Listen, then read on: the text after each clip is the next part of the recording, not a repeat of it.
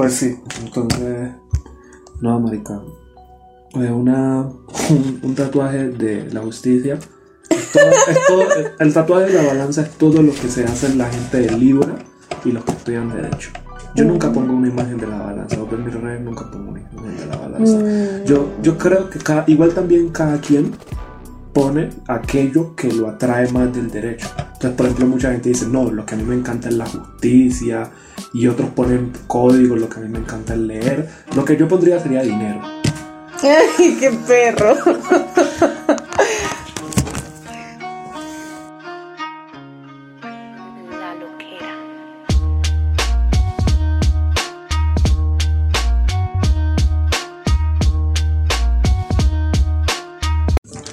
Bienvenidos a Plebeyos del Sur, el podcast donde hablamos de cosas que no son buenas, cosas perversas, cosas groseras, pero que con suerte y ojalá no es de suerte porque necesito plata, harán reír a un grupo de gente.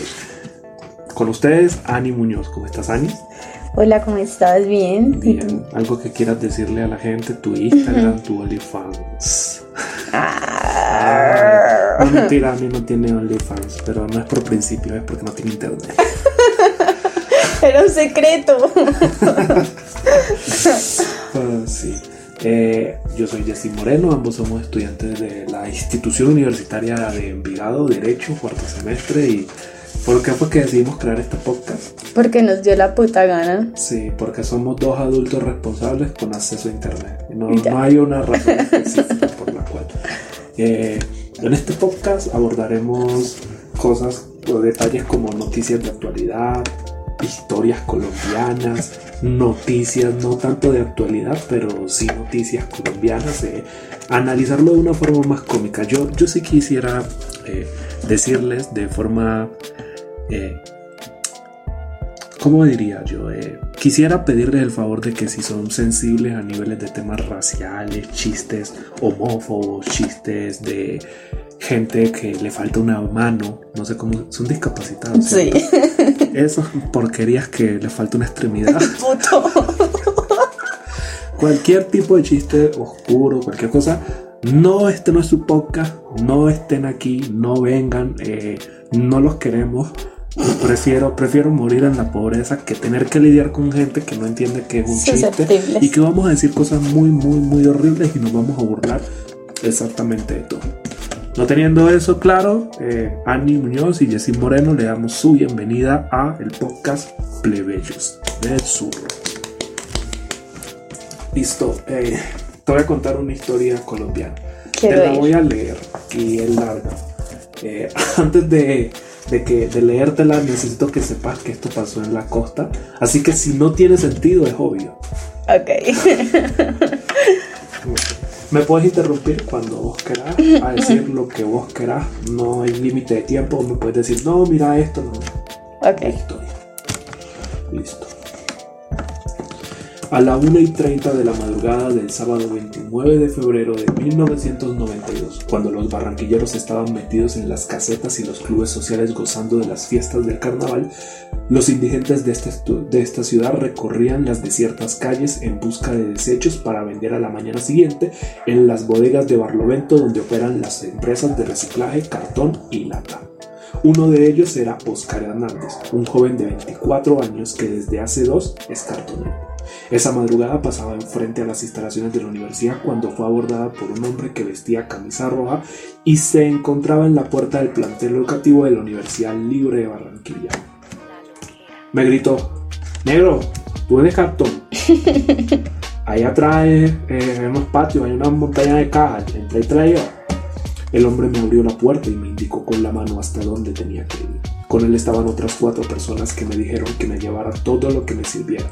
Cuando me agoché para recoger las cajas, me descargaron un garrotazo en la cabeza. Me fui de cara al piso y quedé aturdido. Me seguían pegando. Otro me dio un garrotazo en un brazo y grité de dolor.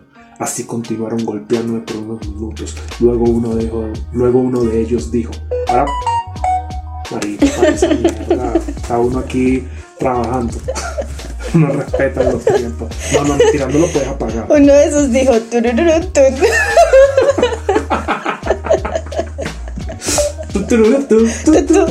carnaval ya.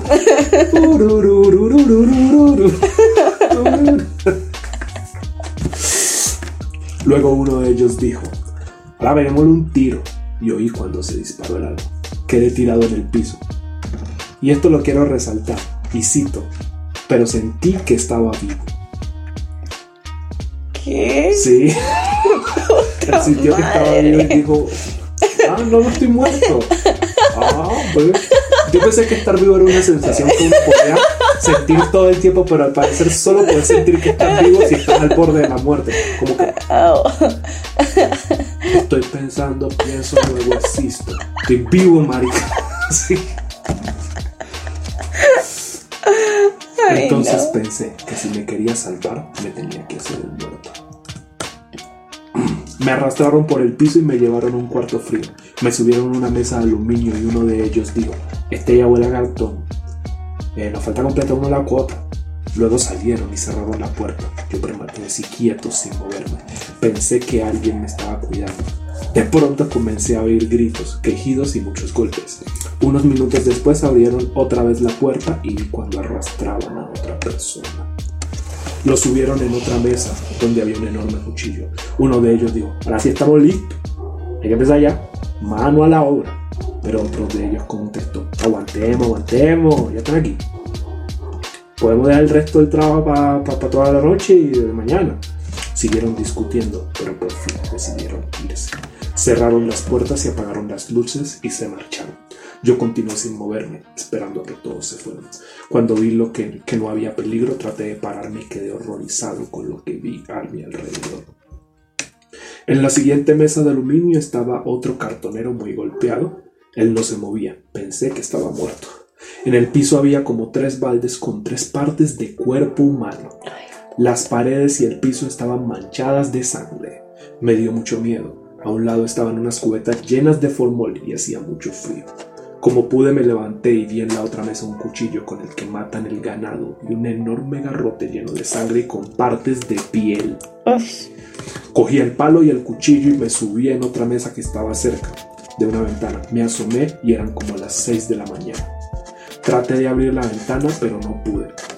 No quería hacer mucho ruido, pensé que había gente afuera, entonces me bajé de la mesa y fui hasta la puerta. Moví la cerradura y logré abrir. Salí corriendo y me escapé por el patio de atrás. Corrí como loco en busca del CAI que queda a media cuadra de la universidad. Me encontré con un policía y le dije, oye, me trataron de matar en la universidad. Me pegaron un tiro y mire cómo tengo la cabeza y el brazo izquierdo. El policía estaba asustado, que le iba a creer a un cartonero, y gritó, negro, tú estás loco. Cuando uno le pegan un tiro, se muere. Pero yo estoy vivo. Sentí que vivía. E- Evidentemente el policía no sabía que, que no siempre que te pegan un tiro uno se muere. A veces te pegan un tiro en un dedo y uno no se muere. Putos. Sí, esta vaina no te la creo. Yo le contesté, mira, vamos a la universidad. Allá adentro hay otra persona que tiene dos tiros y tampoco está muerta. Yo no sé cómo lo comprobó. Pero lo que yo creo, siento que él quiso decirle es todo el tiempo que le pegan a un- una persona un tiro no está muerta. No está que le pegaron dos y está vivo. Yo lo vi y me decía, ah, Ayuda. ¿dónde está mi cola? Trae un pescado, una fría. Pidiendo una fría. El policía por fin decidió acompañarme, pero cuando llegamos a la puerta de la libre, los celadores que estaban en un turno del día le dijeron, no lo dejaron entrar. El policía se comunicó radio con la central y pidió refuerzos. Entramos como a las 7 de la mañana a la universidad y yo les mostré dónde me habían pegado. Habían rastros de sangre y las huellas de mi cuerpo cuando lo arrastraron hasta la sala donde me metieron. Cuando ellos abrieron la puerta todo era terrible. Había vísceras humanas por todas partes, mucha sangre y olía muy maluco. A mi compañero lo encontramos muy mal, entonces decidieron llamar a una ambulancia y nos llevaron al hospital. Nadie se explica cómo se salvó Oscar. El tiro de gracia que le hizo a quemarropa a uno de los celadores de la universidad apenas rozó su oreja derecha y los garrotazos que recibió en la cabeza suficientes para acabar su vida solo le ocasionaron una conmoción cerebral. Yo sí sé por qué. Porque yo había escuchado que si uno come periódico y aguapanela se vuelve Superman. Por eso hay mucha gente en Colombia que no muere por. Lo que creo yo que Se le hacer- acartonó la cabeza. Sí. Lo que creo yo es que de ahora en adelante cuando vayan a marchar tienen que ir con cartón. Sí, con cartón. O sea que la cartulina no funciona. o No, porque la cartulina es como la cartulina es como el iPhone de los celulares y el cartón es como el Alcatel. Ok. Es como tiene su estrato. La Sí. cartulina es como para hacer algo bonito, el cartón es para guardar cosas que nadie quiere ver. Ok. Sí, nunca, na- nunca, nunca has visto un reciclador de cartulina. Buen punto. Eh, solo le ocasionaron una conmoción cerebral. El relato que entregó el basurriego, así lo llaman, a las autoridades puso al descubierto el macabro negocio que se había montado en el interior de la universidad. Ese día los investigadores descubrieron en el anfiteatro eh, los cadáveres de 10 personas, todas ellas indigentes, y partes de cuerpos de por lo menos 40 más. Lo ocurrido de Oscar, a Oscar Hernández era parte de una macabra historia. Cuatro días antes, 25 de febrero, un taxi amarillo ingresó a la medianoche a los predios de la universidad.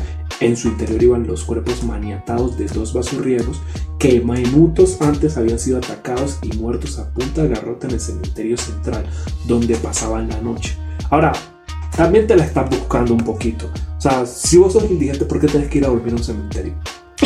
O sea, yo siento que las personas de la universidad lo que dijeron es, ah, ¿tú se quieren morir? Sí, pues ¿para pa, pa qué sale al cementerio a esta hora y así vestido?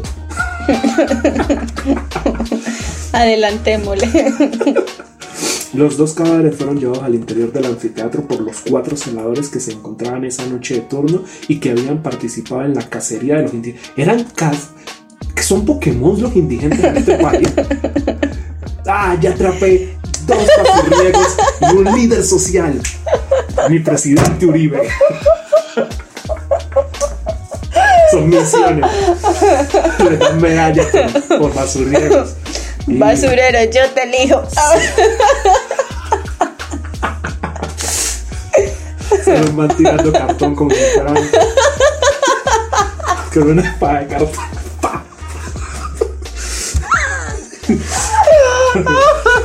Eso eso eso Tú vas a, tú vas a ganarme a mí primero te tienes que morir y volver a nacer. Y si naces no te cría. Y si te cría, te cría loco. Así todo. Vale, entonces. Ay, no. Eh, allí los estaba esperando Santander Zabalza Estrada, un hombre analfabeta que llevaba 17 años de servicio en la universidad y que desde hace dos años era el encargado de arreglar los cadáveres que ingresaban a la morgue.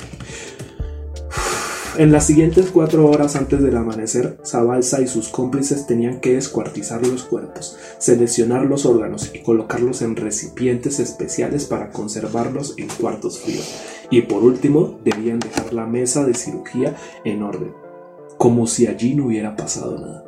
Pero en la noche del martes 25 las cosas no salieron bien. Todo se complicó porque uno de los ayudantes se desmayó ante la macabra escena. Ah. ¿Para qué te metes a ese trabajo? Es como esa gente que quiere estudiar medicina y le tiran a la Sí, sangre. total. O es como esa gente que quiere estudiar derecho y no, no le gusta leer. Entonces, ¿para qué te metes en esto? ¿Sí? O es como esa gente que le gusta, o es como esa gente que quiere ser del centro democrático pero no le gusta matar niños. ¿Por qué te metes en eso? Es lo que hacen. Sí. Cuando se disponían a continuar su tarea se dieron cuenta que estaba amaneciendo y todavía les faltaba más de la mitad del trabajo, entonces decidieron cubrir con pintura los rastros de sangre. ¿Para qué, ¿Por qué Ay, pintura si no. tenés sangre? ¿Para qué no pintas con la sangre ya? ya en el piso y en las paredes y echar la ropa de los, entre comillas, desechables. Eh, yo quiero decir algo y aclararlo, eh, algo sobre la palabra desechables para todos los que me estén escuchando. No sé por qué la ponen en, entre comillas, son desechables. Lo siento, pero sí. Ani, ¿tenés algo que decir sobre los desechables? no me quiero meter en problemas. Métete vos solo. ¿Qué, ¿Qué piensas de los desechables? Sí. Yo pienso. Las canecas de basura a las que posteriormente les prendieron fuego. Lo que quedaban de los cuerpos lo trasladaban a las cubetas de formol, los cubrieron con sábanas y acordaron que terminar el trabajo el miércoles 26. Luego se cercioraron de que nadie estuviera en la universidad para abandonar sus instalaciones a las 7 de la mañana del 26. Una de las saciadoras comenzó su labor de sirviesa en uno de los patios aledaños del anfiteatro.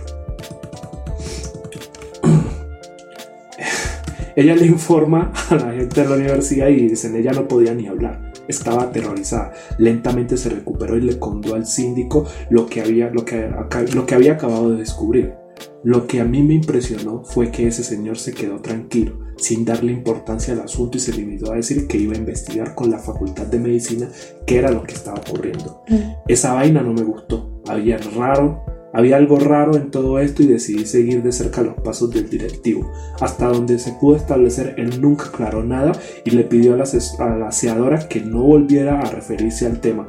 Señaló a Semana, uno de los testigos que pidió reserva a su nombre por temor a cualquiera de esa puerta.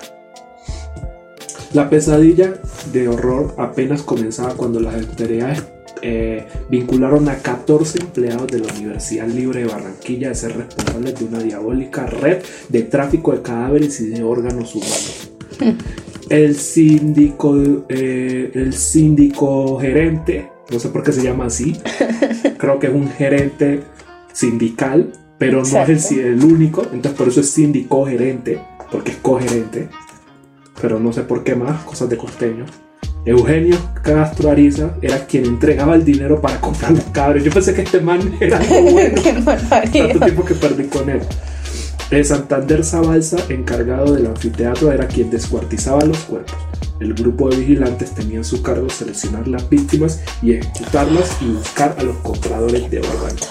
Ahora, esto no lo, no lo escribí, pero no mucha gente fue bien investigada por esto. Cayeron los que obviamente descuartizaron, pero los demás de la Facultad de Medicina yo no. No me pasó nada con ellos después de un tiempo. Esta nota la saqué de semana, es una historia que yo ya conocía. Lo que me hace de Colombia es que nosotros no conocemos bien muchas de estas historias porque no lo repiten mucho, porque obviamente no deberían repetirlo, pero son historias impactantes. Más de 50 personas pudieron haber muerto en esa red. Demasiado impactante. Sí, ahora, yo no entiendo quién querría, por ejemplo, el hígado de un indigente. Exacto, es que pues es, es es algo muy cuestionable porque se supone que para vos poder realizar algún trasplante de órgano, ese órgano debe estar en buenas condiciones. ¿O qué otro fin se le puede brindar a eso? Y no sé, es que, es que no sé. pues a no ser. a no ser que se lo vendan al Estado y que con eso hagan los trasplantes. Ahora, ponete en esta perspectiva. Un niño necesita un hígado y lo sacamos de aquí, pero el niño lo necesita. Yo personalmente digo, se valió verga el niño, o sea, porque vamos a matar a una persona por un niño.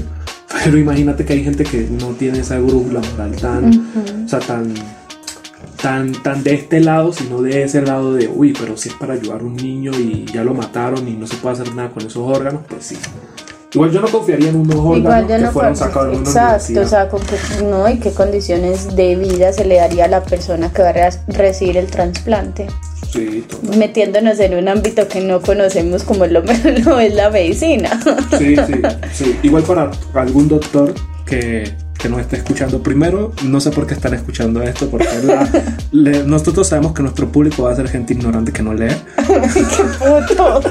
¿Qué es? Pero los, los, que sí son pensantes y están aquí por error y ya no pudieron contenerse y todavía siguen escuchando Las esto. Las boadas. Las estupideces que estoy diciendo. Eh, eh, mándenme un correo, porque ahorita les voy a dejar mi red, para que me expliquen ¿cómo se puede hacer esto de ah, no vamos a vender órganos ilegales? Porque sí lo he escuchado mucho, pero no entiendo, porque yo entiendo que lo debes sacar en un lugar que esté esterilizado primero, luego te hay que limpiar, no sé, como que... La manipulación que lleve y el proceso para poder... Que para que lo pueda tener otra persona, Ani. Exacto, y las condiciones en las que se debe de encontrar ese órgano. Sí, yo... yo... Pues es que eso acá, que, que alguien se va muriendo, decir, lo mata un carro. y van robando los órganos así. Yo soy un poquito egoísta con eso. Yo no quiero que mis órganos los tenga nadie. No, no, pero esto sí es una cosa real. No lo digo por chiste. Yo en realidad no quiero que mis órganos los tenga nadie. ¿Ya me entendés? Porque creo que no se los merecen. No, no, no, no. No, no, no, no. ¿Qué te pareció la historia? Me gustó. ¿La habías escuchado antes? Obvio, no, es que en Colombia no se escucha nada. Nada absolutamente nada lo que deberían, de lo que realmente Hay otras muy, muy, muy locas, muy locas. Si no nos da pereza y hacemos otro capítulo, te cuento otra. Sí. Bueno, el segundo, vamos a la segunda sesión que se llama. vamos a poner música real, que se llama Marcando Tendencias tendencia. Y no hay otra forma de marcar tendencia sino con la tendencia real. Y esta sí quiero que me digas tu opinión. Pandora Papers. ¿Qué opinas? Ah. es un tema profundo. Muy profundo, de muchísimo análisis. Ah, parece, yo creo que ese tema es como es la cirugía de corazón abierto. Digamos que el cuerpo, eh, no, digamos que el cuerpo, digamos que el cuerpo es Colombia y el proceso de cirugía en sí es el pueblo. Mm, no sé si me haga explicar.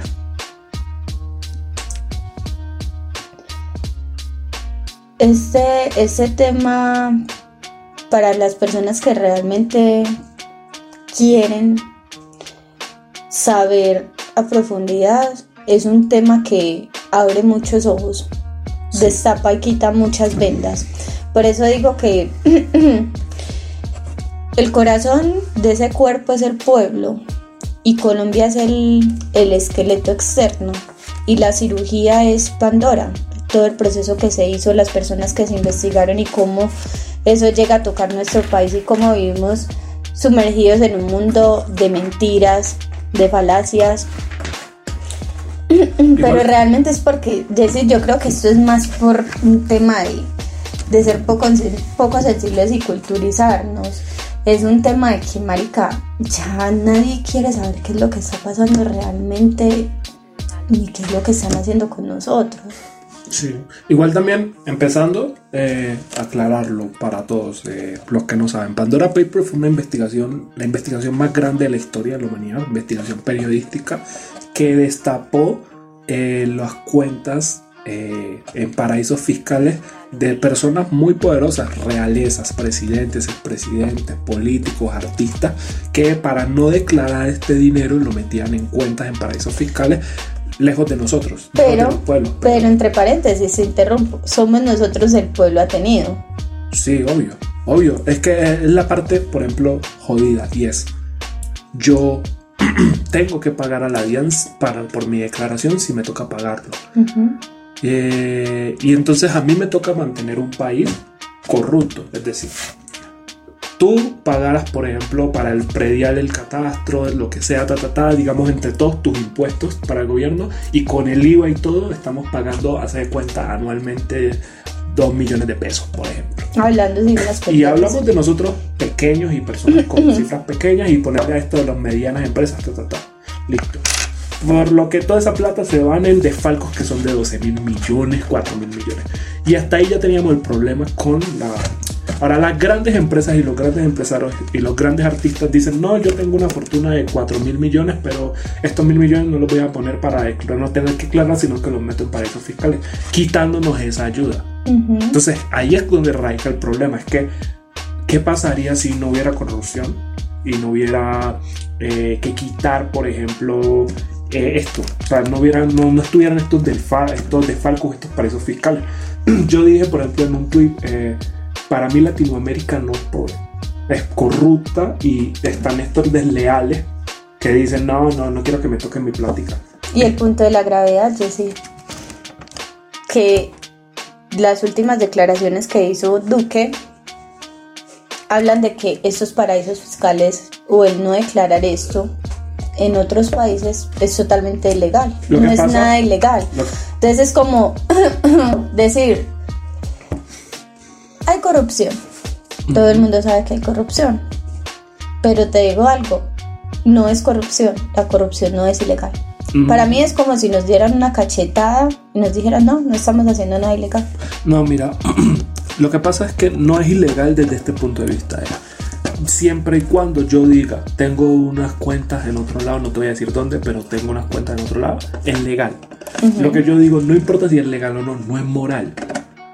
No es moral que, te voy a poner un ejemplo con algo sencillo, es decir, somos un grupo de siete amigos y estamos haciendo un ahorro para un viaje. Sí. Y entonces estamos haciendo un ahorro y cada mes damos tanto y cada vez damos lo otro. A veces unos se atrasan porque no tienen. Es legal si yo decido, ah, esta plática no la voy a meter acá, esta plática la meto acá para otro viaje.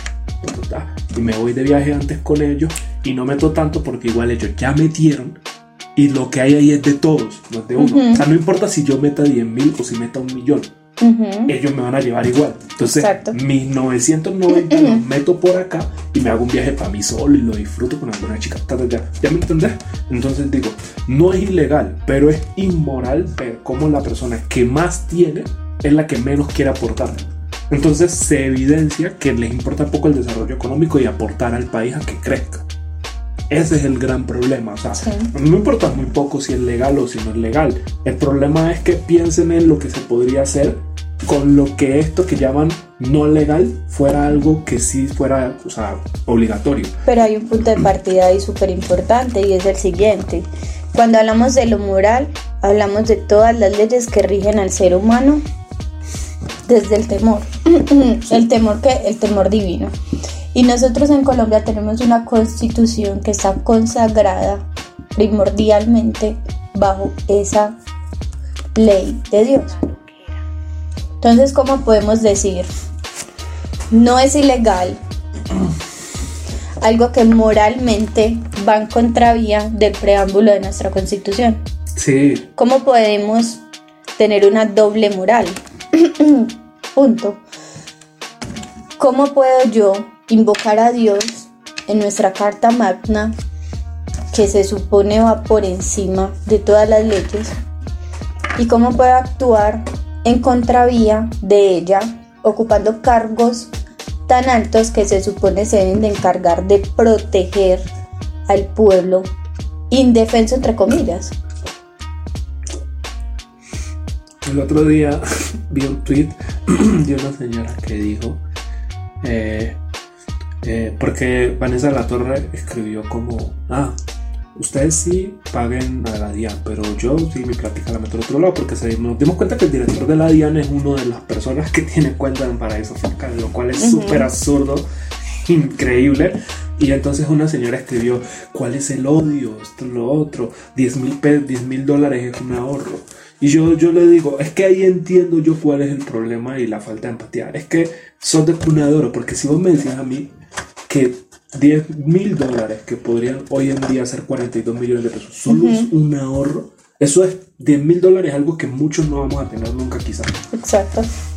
Yo sé que salvo me pase algo extraordinario, nunca voy a tener 10 mil dólares juntos.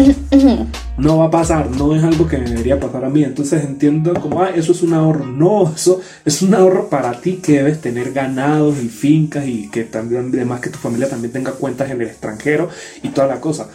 Pero no es un ahorro y entonces yo digo, entiendo por qué hay gente que no lo entiende, porque viven en otra realidad, viven en la otra, viven desde su privilegio. Y hay algo que nosotros no podemos negar en este momento y es, hablemos de los presupuestos.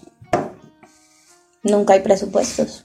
Total. Reducidos. Total. Cortados totalmente. Total. ¿Por qué no invertir esos ahorros que igual vienen del pueblo en el pueblo? Total, porque es que no es que hagas una empresa y se haga sola porque sí, es decir, Juan Valdés, eh, costó, no crecieron en China, crecieron acá. No es que vos comprando un chicle estás pagando impuestos. Total.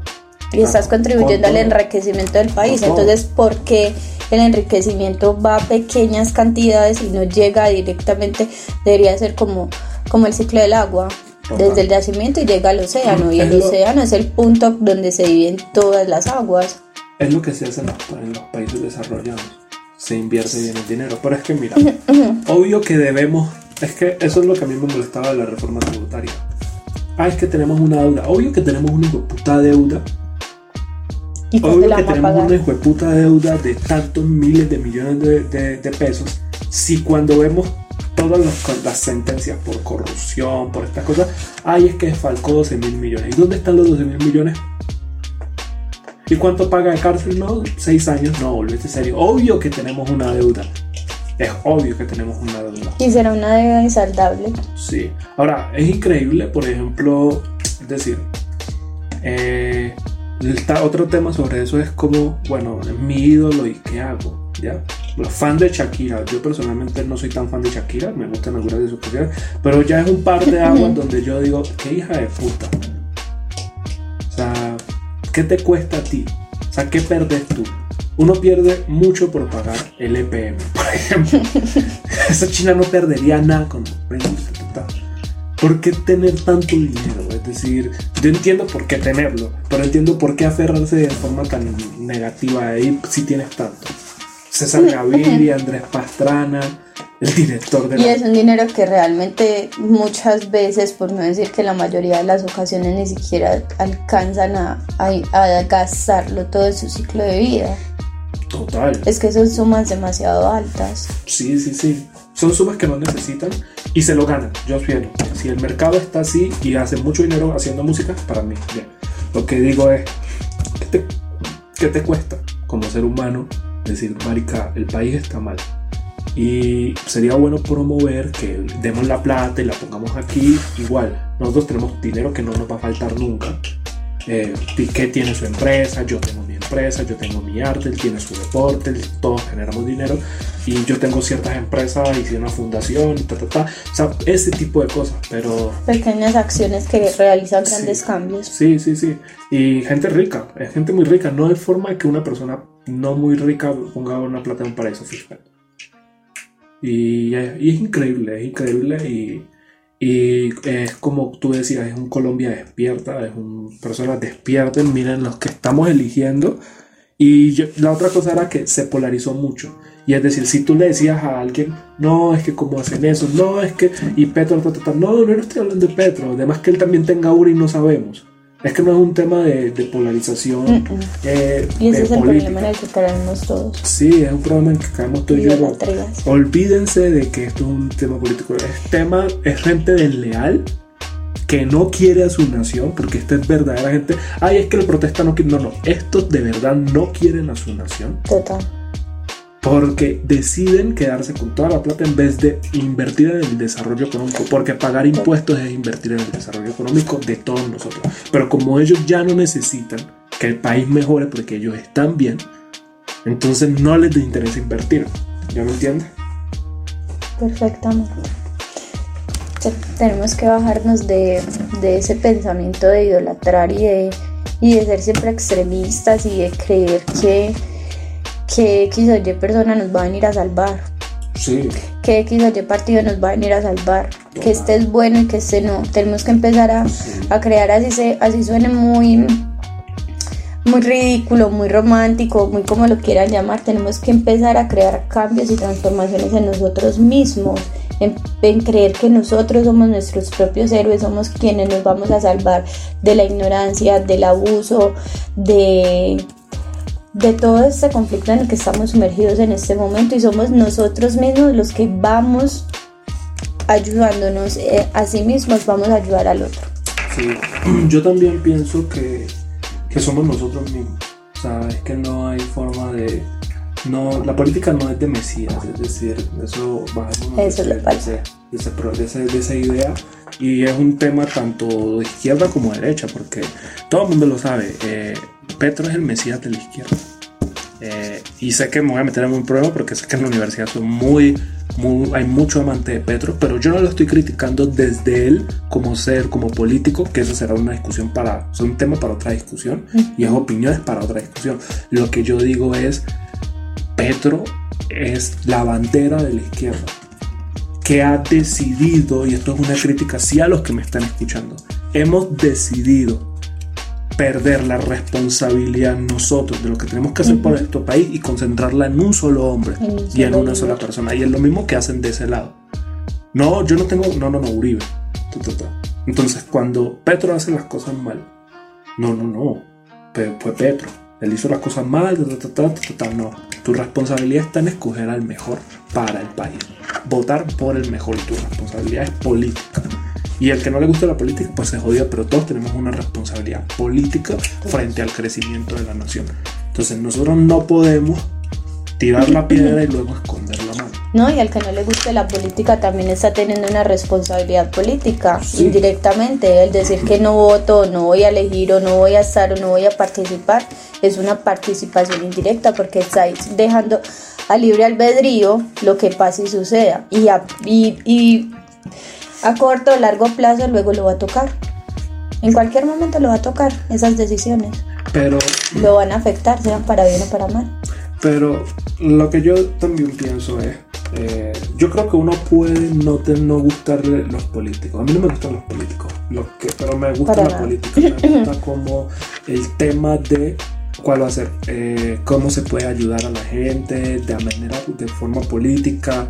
Todo eso me gusta pero sí estoy pensando que estamos muy encerrados en el tema de este bueno, tanto que las líneas que dividen los partidos políticos ya se dividieron. Si mañana Uribe dice que va a ser conservador, va a haber mucha gente que va a ser conservador. Y si mañana Petro se inventa un nuevo partido, porque Petro ha sido verde, Colombia humana, esto, lo otro, ha sido el polo democrático. Entonces siento, siento que es como estos jugadores de fútbol que cambian de equipo. Entonces yo ya dejo de ser hincha del Real Madrid y me vuelvo hincha del Juve porque Cristiano se fue. ¿Y dónde entra la parte de nosotros como ciudadanos? En analizar la incapacidad mental de ese ser humano para poder estar en un punto neutro. Total. La inestabilidad que tiene, tan impresionante, pero las personas son tan desbocadas y tan aferradas y, tan obsesivas con, con, ese Salvador, con ese Mesías, con ese líder, que no les importa moverse ni crear también esa incapacidad mental. Y eso sería un tema importante para hablar, el tema de la capacidad. Yo digo que en Colombia deberían de medir si, un, si cierta persona es totalmente capaz. ¿Sabes qué es lo que pasa? Que no lo hacen porque es por los conceptos de democracia. Cuando dicen todo el mundo puede elegir y todo el mundo puede ser elegido, tenían razón. No, y todos tenemos derecho a trascender, pero... No, pero lo que me refiero es que no puedes decir, no, este es un pendejo, no podría ser presidente. Aquí en Colombia no se puede decir eso, por el tema de todo el mundo. Yo siempre creo que esto debería ser... Yo, mira, yo estoy a punto de pensar que la presidencia, la alcaldía y otros cargos deberían ser por concurso de mérito. Eliminaríamos la democracia, sí, pero también hemos demostrado que la democracia tiene un bache que tiene este problema, porque si la democracia está, si partimos de la base de estamos en un país donde todos estamos bien, la democracia es ideológica. Sí. Es decir, en Noruega, en tal, podemos escoger al que creemos que es mejor para nosotros. En Colombia no nos podemos dar ese lujo. Escogemos el que nos saque de la pobreza. El que digamos, uff. El que promete. El que promete sacarnos de la pobreza o el que nos da algo. El tamal. Mientras tanto, el borojó. El mercado. Las pilas, parece. el cargador. Los 50 mil. Y los 20 mil. Que se acabaron los 50 mil. El mío era más rico. el mío tenía paraísos fiscales. Sí, tu billete. sí, o sea, como que es eso. Entonces, quien te ofrezca algo así, entonces, entonces es un país donde está sumido por la pobreza y la ignorancia. Es muy difícil que la democracia refleje realmente un factor ideológico. Entonces a veces no gana el que, el que cree en la gente que es mejor, que me pasa mucho, la gente me dice. Se conoce, marica, porque si nos vamos a, a, entrar en un tema más profundo que podemos discutir más adelante, es que la mayoría de las personas que están en esos altos cargos públicos no conocen nada de leyes. Sí, Sí, exacto. Por lo mismo, ese tema de todos pueden elegir. Y todo. por eso digo, el Congreso debería ser otra cosa que debe ser por concurso de mérito. Todo. Para mí, para mí, esto es un plan que le estoy diciendo a... ¿Quién, quién sería encargado de reformar? Ah, si hacen una nueva Asamblea Nacional Constituyente o la Corte Constitucional. a la Corte Constitucional le quiero decir dos cosas. Primero que todo, eh, legalicen el aborto ya, en todos los casos, por favor. No quiero que sea gratuito, pero legalicen esa mierda. Y dos, la cuota moderadora. Sí, yo quiero hacerme plata, quiero montar una clínica. Para abortos. Sí. Sí, que volver a, volver a Itagüí el orgulloso, la orgullosa ciudad de la casa de las clínicas de aborto de Antioquia. No, y segundo, eh, veamos cómo volvemos esto a una meritocracia y que sean los mejores. O sea, que el mejor acceda a ser juez de las cortes, que el mejor acceda al Senado, que el mejor acceda a las direcciones de los departamentos administrativos y asunto allá y te chingáis que tu familia, que esto es lo otro. No se puede hacer nada. Ay, es que quiero ser ministro de justicia, que hago un puta concurso. Ay, pero es que desde izquierda y mataríamos la democracia. La democracia la mataron en el momento en el que empezaron a comprar votos. Ahí murió la democracia. Sí. La compraron y la transformaron en un OnlyFans. No le dieron capacidad al pueblo de pensar y de ser. Hay gente que está ansiosa por cada cuatro años, sabe que ese año va a comer bien. Porque ese año la van a mantener, ese año, esto, lo otro. Hay gente que está esperando y dicen, este es nuestro año. Sí, la democracia está en este momento masacrada. Sí. Igual un saludo para la democracia. Eh, democracia. Señora democracia. Señora democracia. Donde quiera que esté. Donde quiera que estés, cariño. Eh, quiero decirte esto y es, yo sé que estás acabada. Yo sé que tus mejores años ya pasaron desde Grecia. y los grandes filósofos. Te extrañamos. Eh, yo simplemente quiero decirte que a mí me gustan mayores. Y, y si podemos salir por ahí y conversar y hablar y, y, y no estar enojado, por ejemplo, la aristocracia. la aristocracia. Sí, sé que tuvieron una relación tormentosa. Pero, pero sí, por favor, llámame. Eh, te voy a pasar mi número. Si estás escuchando esto, señora democracia, eh, que en paz descanses. Sí. Bueno, sigamos con el tercer formato que se llama la noticia del día, que no es del día porque fue el día en que la escribí, no el día en que estoy grabando, ni siquiera el día en el que están escuchando esto.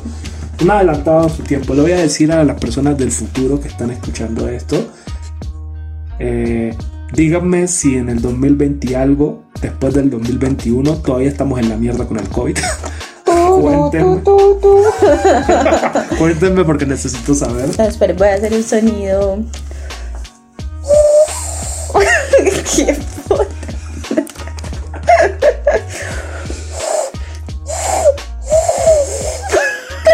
¿Qué sería eso? O sea, pero sí estoy intrigado por qué sería eso. ¿Es un caracol? Es el llamado del lobo. ¿El, llamado del lobo? Sí. ¿Cuál lobo? De la manada.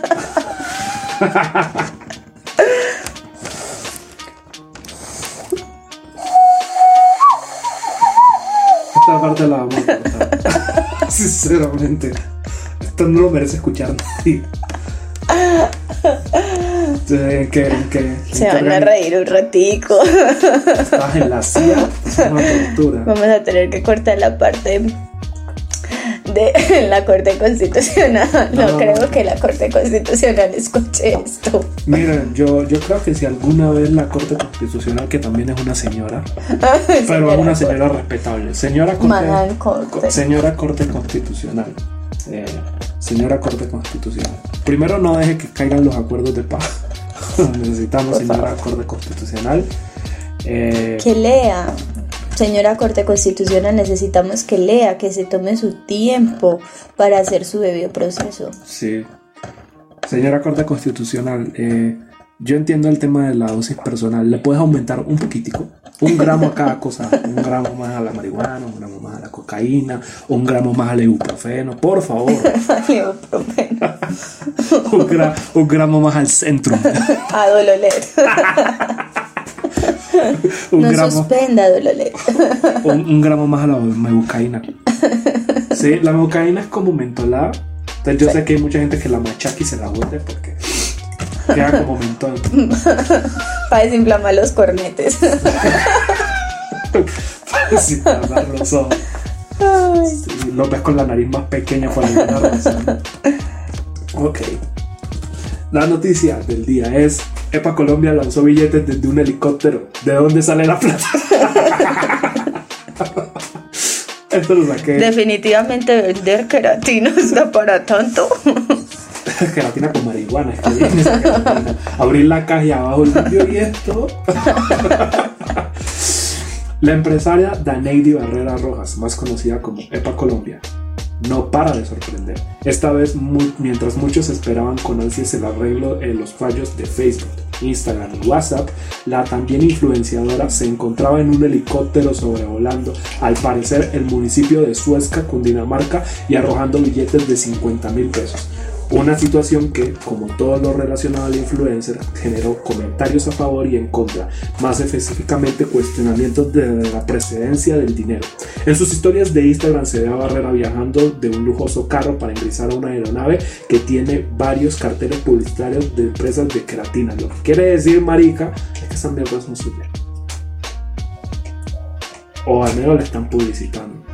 Ahora, ahí es donde yo, o sea, ella es este extraño caso de un pobre lejano a la realidad, porque ella es pobre. Ella es una persona que no es de cuna, es una persona que es de barrio. Ahora, no es, no es más fácil ir al pueblo y decir, oye, necesitas 50 mil pesos, tener tus 50 mil pesos, que tirarlos desde un helicóptero a que caigan en un río. Estamos pensando en lo mismo. Sí, van a caer en el río. ¿Por qué hace eso? ¿Será que quiere acabar con la población? Gente ahogándose ahí por coger el billete. que los billetes tengan antrax, algún virus. eh, eh, estamos matando gente. eh, eh, muere Colombia. eh, eh, ay, marica, era un niño. sí, porque yo, es que es muy raro, ¿no? Ahora, vos que sos Iba, iba a decir, no, lo voy a decir porque esto es un podcast políticamente incorrecto. Vos que sos mujer. no, lo que voy a preguntar es lógico. Seguro que, soy mujer. Sí, creo. Sí, tú no me has visto. Y sí son mujeres, ¿cierto? no, lo que digo es, esto es un tema que yo desconozco. No me equivoco al decir vos que sos mujer, sino que vos que quizás has usado queratina. ¿Qué es la queratina? Bueno, la queratina es un componente, una mezcla de componentes químicos que son como una especie, vienen así como en pomada, haga de cuenta una tintura para cabello. Nada. Una crema para los hongos. Obvio no viene en la presentación de tubo, sino que viene en un potecito y esto se aplica en el cabello y tiene unos procesos pues con plancha y secador para que el cabello quede lacio. O sea, ¿es para que quede lacio o es para eliminar los hongos? No, para que el cabello quede lacio. ¿Lacio? Ah, o sea que esta vieja está vendiendo mucho. No creo que elimine los hongos del cuero cabelludo. Se supone que la vieja está vendiendo mucho y que está generando millones y millones y millones de empleos y pues esto es realmente lo que ella presume en sus redes sociales. Pero... Pero, ¿sabes qué? Que ella me enseñó que hay cierta inmunidad ideológica cuando sos famoso. Es decir, ¿sabes quién es Miguel Polo? Polo, ¿cierto? Un negrito uribista que todo el mundo odia. No. En fin, todo el mundo lo odia y todo el mundo odia a los uribistas en este país. En Twitter, bueno, en redes sociales todo el mundo los odia. Porque pues a veces sí dicen cosas como que, ah, la verga. Y entonces, eh, este es un uribista, es un vacío, es un esto, lo otro, esto, lo otro, una mala persona, sin saber por qué es uribista, porque quién quita y sean uribistas, porque que se está muriendo una familiar, necesitan la plata, necesitan una ayuda, por aquí la vieron mejor, fue la única oportunidad que se les dio, toda la cosa. Que no quita que suenan horribles a veces con lo que dicen. Pues se están filtrando en el partido político. Sí, total. Y cuando EPA Colombia se tomó la foto con Uribe, no, no la critiquen porque ustedes no saben lo que es que amenacen a su familia. Decirle eso a los hijos de los líderes sociales. no, es que ustedes no saben lo que. Sí sé. lo amenazaron ayer. Mataron hoy. ayer Le dispararon, apenas vivió. sí. Sí. O sea, es eso, como que. Porque ella tiene esa inmunidad. Ella sí puede ser uribista. Porque es famosa. Porque conocemos su historia y empatizamos con ella y, empatizamos con la sentencia injusta, increíblemente injusta que se le dio sobre el vandalismo que hubo cuando aquí en Colombia hacen unas cosas horribles y no le dan cárcel y no le querían dar tanta cárcel como a ella. Yo creo que no empatizamos en sí con, con el ser que hay detrás de esas pantallas, sino con la historia que trae ese ser. porque, exacto, porque más que muchas personas nos vemos ahí como representadas y es como el anhelo profundo que todos tenemos. Pero por eso volvemos y retrocedemos al inicio de esta parte ya crítica del podcast y es, Marica, entonces, ¿por qué no me centro en mí, en construirme a mí, en cultivarme a mí, en vez de estar cultivando a otros? Que a la final muy triste, que pesar la historia, muy dura. ¿Qué putas están haciendo allá? Total. ¿Qué han hecho?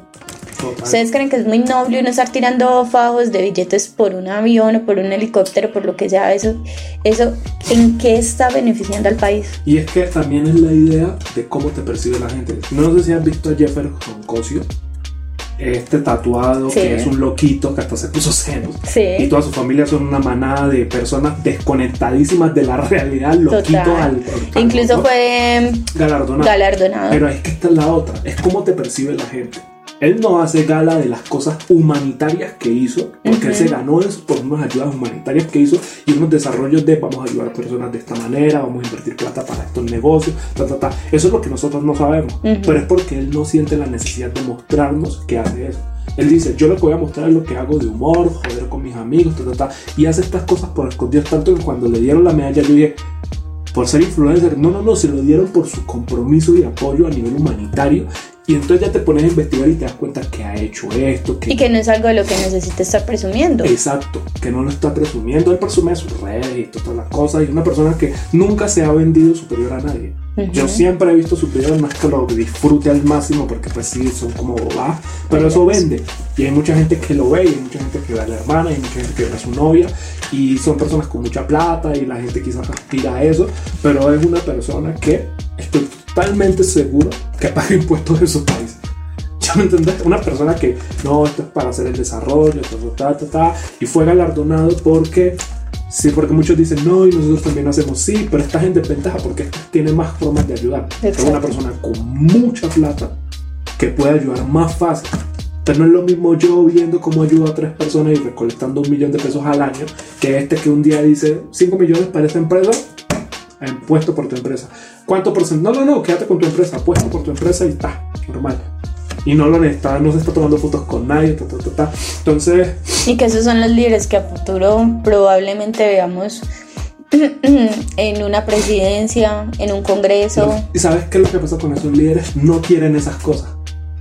No se le ve un tipo que un día dice, ay, voy a ser presidente. No, es un man que dice, yo sigo ayudando en lo mío acá y las personas que más ayudan en este país son no andan haciendo gala de eso, como que está.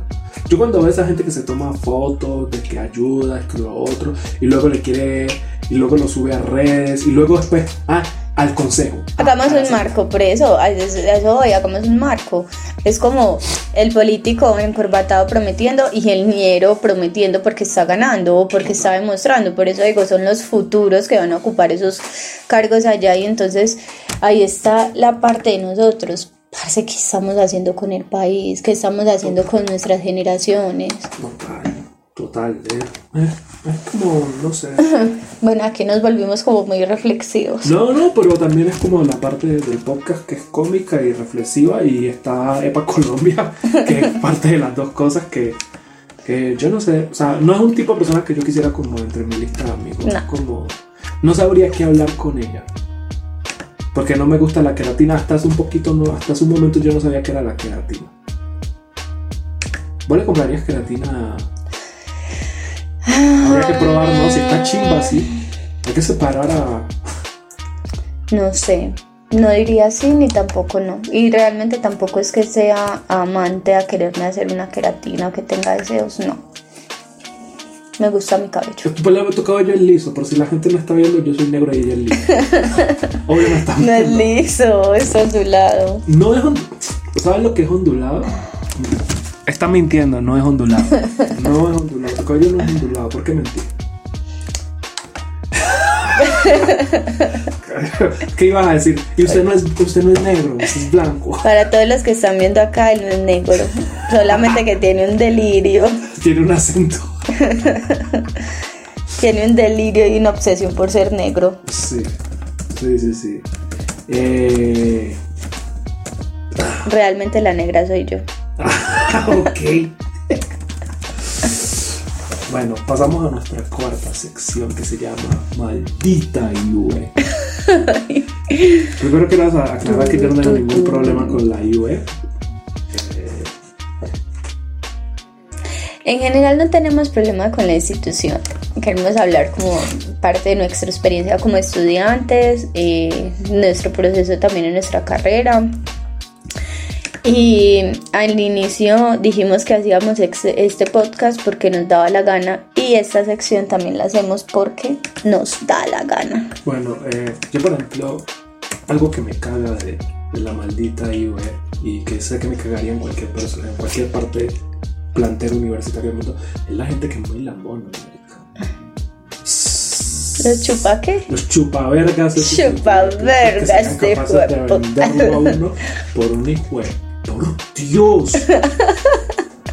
Ah, es más, si esto pega, voy a empezar a invitarlos a cada uno al podcast.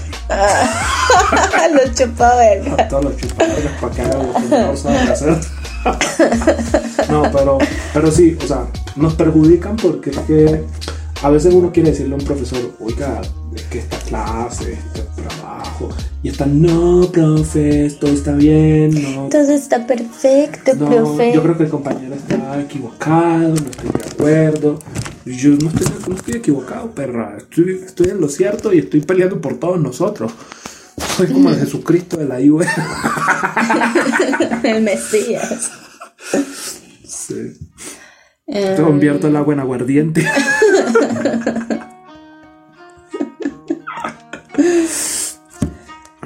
¿Qué piensa a mí? ¿Qué otra pues cosa a le ver, caga a mí de que la me IUE? mama de la IUE.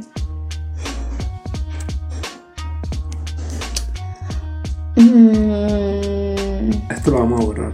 No, no se puede tener tiempos muertos. no me preparé para eso. Pero es que, que te tienes que preparar para que diga. Bueno, sí. Puedo decir que me maman los chupavergas de la IUE por...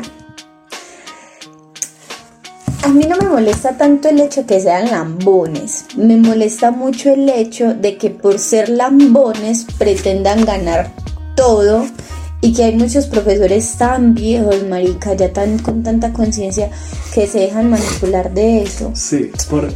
Doy un ejemplo. A la final esos son los putas abogados que salen a no hacer ni mierda, a hacer unos huevardos. Ahora, otra cosa, y es. eh, todos tenemos un profesor preferido con el que nos la llevamos bien. Nosotros tenemos uno con el que nos la llevamos bien. Y que sí, se- sí le decimos todo, ah, usted lo hace bien, usted lo otro, usted lo otro. Pero es una persona, primero, que él en cierta medida sabe que se lo decimos porque sí. Y ahora, nosotros cuando le decimos a un profesor, yo personalmente, oiga, usted lo hace bien, esto no lo hago por una nota, no lo hago para que me tenga en cuenta nada, para eso lo hago yo, eso lo hago yo solo. Y ese es el trabajo de nosotros como Entonces yo, estudiantes. pónganse a estudiar, hijos de perra, Sí, pónganse a estudiar. Ahora, cuando lo venden a uno es tan triste, hablan mal de los compañeros, porque yo hablo mal de todos mis compañeros. Si algún compañero está estudiando esto, escuchando esto, soy Jessy Moreno y hablo mal de ustedes y se los digo en la cara. Todas las Lauras malpa. Hay un poco de Lauras con las que estudiamos. Todas las Lauras las odio, no mentira. tan payaso. No, con todas las Lauras me las llevo bien. Creo, pues que son muchas. Pero en fin, lo que yo digo es. eh, pero, ¿cómo? ¿Cómo? O sea, ¿cómo? No, y yo digo que también los estudiantes tienen que sacarse de la cabeza que una nota no los mide. O sea, yo sé que es una forma de evaluar, marica, pero todos no tenemos la misma capacidad de entendimiento. Y si nos vamos a ganar todas las materias a punta de lambonadas y poco conocimiento, Créanme que eso no nos va a servir de nada. Listo, hay una nota mala, abordemos al profesor. Venga, ¿qué hacemos? ¿Cómo hacemos? ¿Cómo organizamos? No estoy entendiendo. Pero no a punta de lambonadas, póngame. Ay, no, qué pesar. Es que, pongamos un ejemplo. Eh, Catalina. Catalina es. es una malparida. Decía el apellido una vez. Catalina, que pesar de Catalina, ya es muy bien. Sacó uno, ¿no? Pongámosle tres para que no la que no, para que no la pierda. Sí, mire que ella me traía el tinto, mire que ella era toda atenta, mire que ella era toda linda. Mire que ella era toda muelitas por la cámara, toda amable. No. ¿Toda qué? Toda amable. ¿Toda qué es lo primero? Muelitas. muelitas por aquí, muelitas por Sí tenemos unos compañeros de la verga eh, no lo podemos decir aquí, pero sí tenemos unos compañeros de la verga que me tienen puto ya. O sea, la verdad me tienen la vida triste y me aburro. Yo soy una persona un poquito volátil de momento. Es decir, yo no me enojo por un año por una persona, sino que en el momento digo, cállate. Porque es que a veces hablan mucho, marica, y no me, no, no me concentro. Lo he vivido en carne propia. Sí. no, no, es horrible. Y, entonces también, ahora también los profesores están muy viejos para, para manipular. O sea, si tú, lo que yo te dije la otra vez, si tu orgullo y tu ego depende de un montón de pendejos que no se han graduado, tenés un problema serio. Sí. O sea, que, que si tu orgullo depende de, ay, ah, que eso no me puedo decir, pero ay, esto no me quieren. Pongámoslo de ese tamaño. Eso no me quieren nos van a echar de la universidad. No, no, no, no, no, no. Primero que todo, es personal. Primero que todo, yo soy negro y si me echan de la universidad digo que es racismo. Lo primero que voy a decir. No es verdad, que todo, yo soy. Usted sí la puede decir, se puede ir. Usted es súper blanca. Como raro, de la está en la pared de acá y es blanca y no la veo bien. Si me echan, pongo una demanda por de, por violación al libre desarrollo. ¿De la personalidad? Sí. O por sexismo. También. También puedo decir, no, Michelle, por favor. No, yo digo que me estaban acusando sexualmente. Pero la verdad. Nada, mentira. A mí no la acosaron sexualmente. Se lo pidieron amablemente. pero, pero bueno, aquí hay un mensaje para la señora Iue. Señora, señora Tengo varias cosas que decirte, señora Iue. Primero que todo, yo ya quiero volver porque acá hacen mucha bulla en la noche. Son muchachos de mierda hacen mucha bulla, pero ya empiezan a salir a poner música los viernes con unos baflecitos. Señora Iue, otra cosa. Eh, eh, eh, yo no quiero pagar más matrícula, señora Por favor, señora Iue. El año pasado participé en tu concurso de cuentos, señora Iue. Ay, marica, ¿cómo así? Yo no sabía. Señora Iue, ayúdeme. Señora IUE. Señora Yue, por favor le suplico, urgente la presencialidad. No es fácil estudiar derecho virtual, no entendemos un culo. Señora Yue, por favor, control y calidad a sus docentes. Eso iba a decir, señora Yue, hay profesores que Dios mío bendito. Yo sé, señora Yue, que usted tiene una amistad cercana con la señora alcaldía de Envigado. No, pero espérate, eso se puede decir. Es verdad.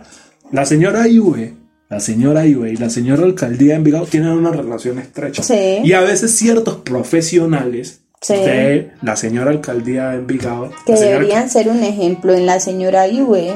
Eh, no son un ejemplo. Eh, yo. Eh, esto lo vamos a eliminar. no, no, no, Se va a quedar, se va a quedar. Se queda porque no tenemos miedo. ¿Quién dijo miedo? Yo sí tengo miedo. A mí me importa un culo. Coma de su miedo. Yo sí tengo miedo, son locas. Yo no tengo miedo. Son locas. La señora alcalde siempre ha sido muy alcaldía. alcaldía. ya nos estamos metiendo siempre ha sido muy responsable con la IVA. ¿Verdad cómo trabajas con la señora alcaldía de Envigado? Ah, sí, la señora alcaldía ha sido muy responsable con la IVA, pero, pero, funcionarios que dan clase en la IUE abusan de su poder. Por eso solicitamos a la IUE control. Señora IUE, no hay ni una tienda dentro de la U que venda panzerotti. Y esto es un problema en serio. Porque a mucha gente le gusta el panzerotti y no lo venden ni en la tienda esa de la cafetería ni en la tienda de ricos de la universidad. ¿Han notado que la IUE tiene una tienda que es como para gente más sencilla como nosotros? Más pobre. Y, y- y otra tienda donde todo vale 20 mil. En serio. La tienda de afuera, ¿no recordás? Ahí ya vendían salchipapas y todo vendía. ¿No te acordás de Sí, eso? es así. Que solo Manuela Vamos a tener que cortar. esa No, parte. no la vamos a cortar. Nosotros tuvimos una compañera que se llama Manuela que tenía una capacidad adquisitiva mayor que nosotros. No voy a decir nada más. No voy a decir cosas que gente que lo está escuchando no puede saber. Era una buena compañera. Sí. Los primeros, los primeros- Primer semestre. el primer mes del primer semestre fue una excelente compañera. Manuela, si estás escuchando esto, porque se lo vamos a mandar a alguien que posiblemente te lo va a poner. Perro. Nos vamos a meter en muchos problemas. Manuela, si estás escuchando esto, eh, comprabas en la cafetería de ricos. Sí. Y vamos con nuestra última sección. Es que creer- Curiosidades. Jesús de Nazaret moderno. Jesús de Nazaret moderno. Convirtiendo el agua en agua ardiente para ti. Bueno, eh, les dije que no se fueran ofender por todo lo que voy a decir. Entonces, creo una cuenta en Twitter que se ¿Usted llama, creó una cuenta? sí, que se llama Jesucristo de Nazaret. Arroba Cristo raya bajo Nazaret por si quieren seguirlo. Arroba Cristo raya bajo Nazaret con Z. En Twitter. Dice en su descripción, tengo 33 años, defensor de los derechos humanos, ya he muerto y resucité. Antirracismo, antimachismo, antihomofobia y anti, anti, anticlavos. Porque pues Jesús Blindado. no puede escuchar que martillen de Uy, no, no, no, no, no. Tiene traumas de Vietnam. Lo que son disparos para un soldado eso es el pum martillazo. Señor, Dios. Entonces, estos son algunos de los twitters que he escrito a su nombre. He vuelto de la muerte y recorrí el infierno para salvar vuestras almas. Y sí, por ahí andaba Alejandra Escárate alegando por su marido. Porque dijo que estaba caminando los sótanos del infierno, ¿no?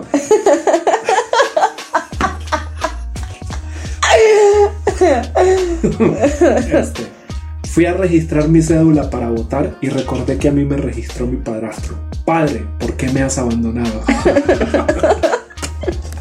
sí. Me gusta. Después de ese podcast me van a catalogar como... No, espere.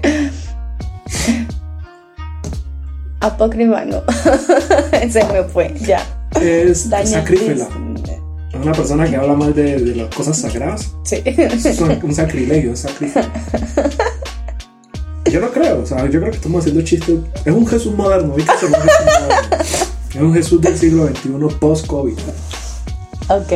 Listo. Una hermosa, una forma hermosa de comulgar es poniéndole arequipe a su hostia. Me resulta muy delicioso. Algunos le ponen mermelada, lo cual no apoyo. Y recuerden, ponerle dulce a una hostia no es pecado. Tocar niños en las iglesias sí lo es. Total. Ahí apoyo al Jesús moderno. La tiene clara. A mí no me gusta el arequipe, o sea, me parece demasiado. Pero las hostias son muy simples, marica. Ujú. Pero saben a vino.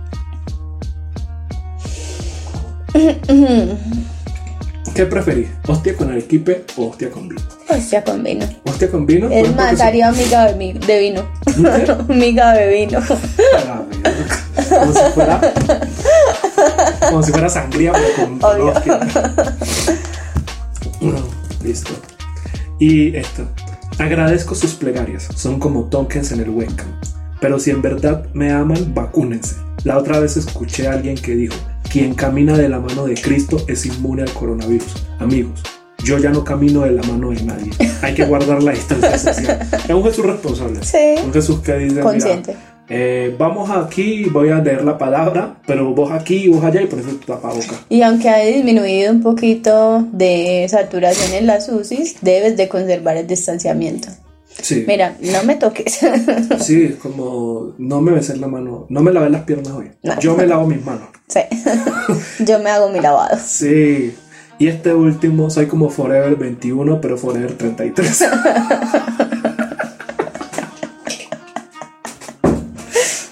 ¡Qué puto! Me lo imagino con su camiseta de Forever 33. y hemos llegado al final Al de final este podcast. ¿Cómo te sentiste? Vamos a ver cuánto tiempo pasó. Pasó una hora con ocho minutos. Mm, Me gustó. Bueno. Eh, Ani, ¿dónde te siguen? Si quieres que te sigan. Eh, Decí de una vez, no quiero que me sigan. Espérame, que es que no. Miren, No, si quiero que me sigan. Quiero que mí- me sigan hasta mi casa. maldito maníaco. A mí me pueden encontrar en Instagram como Cero Ren, raya abajo Black Wolf.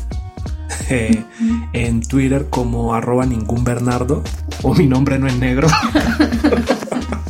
Y por favor sigan a Jesús de Nazaret Moderno, Jesucristo de Nazaret, arroba Cristo raya abajo Nazaret en Twitter, en serio. Y por favor mándennos cositas de qué haría un, un Nazaret moderno. Si alguien está escuchando esto, esto no lo va a escuchar nadie, ¿cierto? Nah.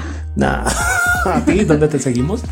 Eh, tengo cuenta en Instagram. Pueden seguirme como Ani Muñoz 26. Y fin. Bueno, estos fueron tu nombre. Tienes que decir, estos fueron Ani Ani Muñoz Muñoz. y Jessie Moreno, quien les dice: si me ven en la U, no me hablen. Creí que íbamos a decir, ah, estos fueron los plebeyos del sol. Ah, estos fueron Plebeyos del Del Sur, patrocinados por Hamburguesas a Mil. ¿A cómo? A mil. Escuchaste bien. Con A mil. carne de cerdo que no es de cerdo. Con barra libre. ¿Barra libre? Barra libre. Muchas gracias por escucharnos, porque sé que no nos escucharon más de dos personas, por escucharme, por gracias a ti, única persona que está escuchando. Gracias a Ani por el tiempo que acá y a por hablar. Sí, sí, gracias, gracias. Los dos. Creo que somos las únicas personas que Los lo van a escuchar. oyentes. somos los dos oyentes. Patrocinadores, oyentes y de todo. Ahora sí nos vamos.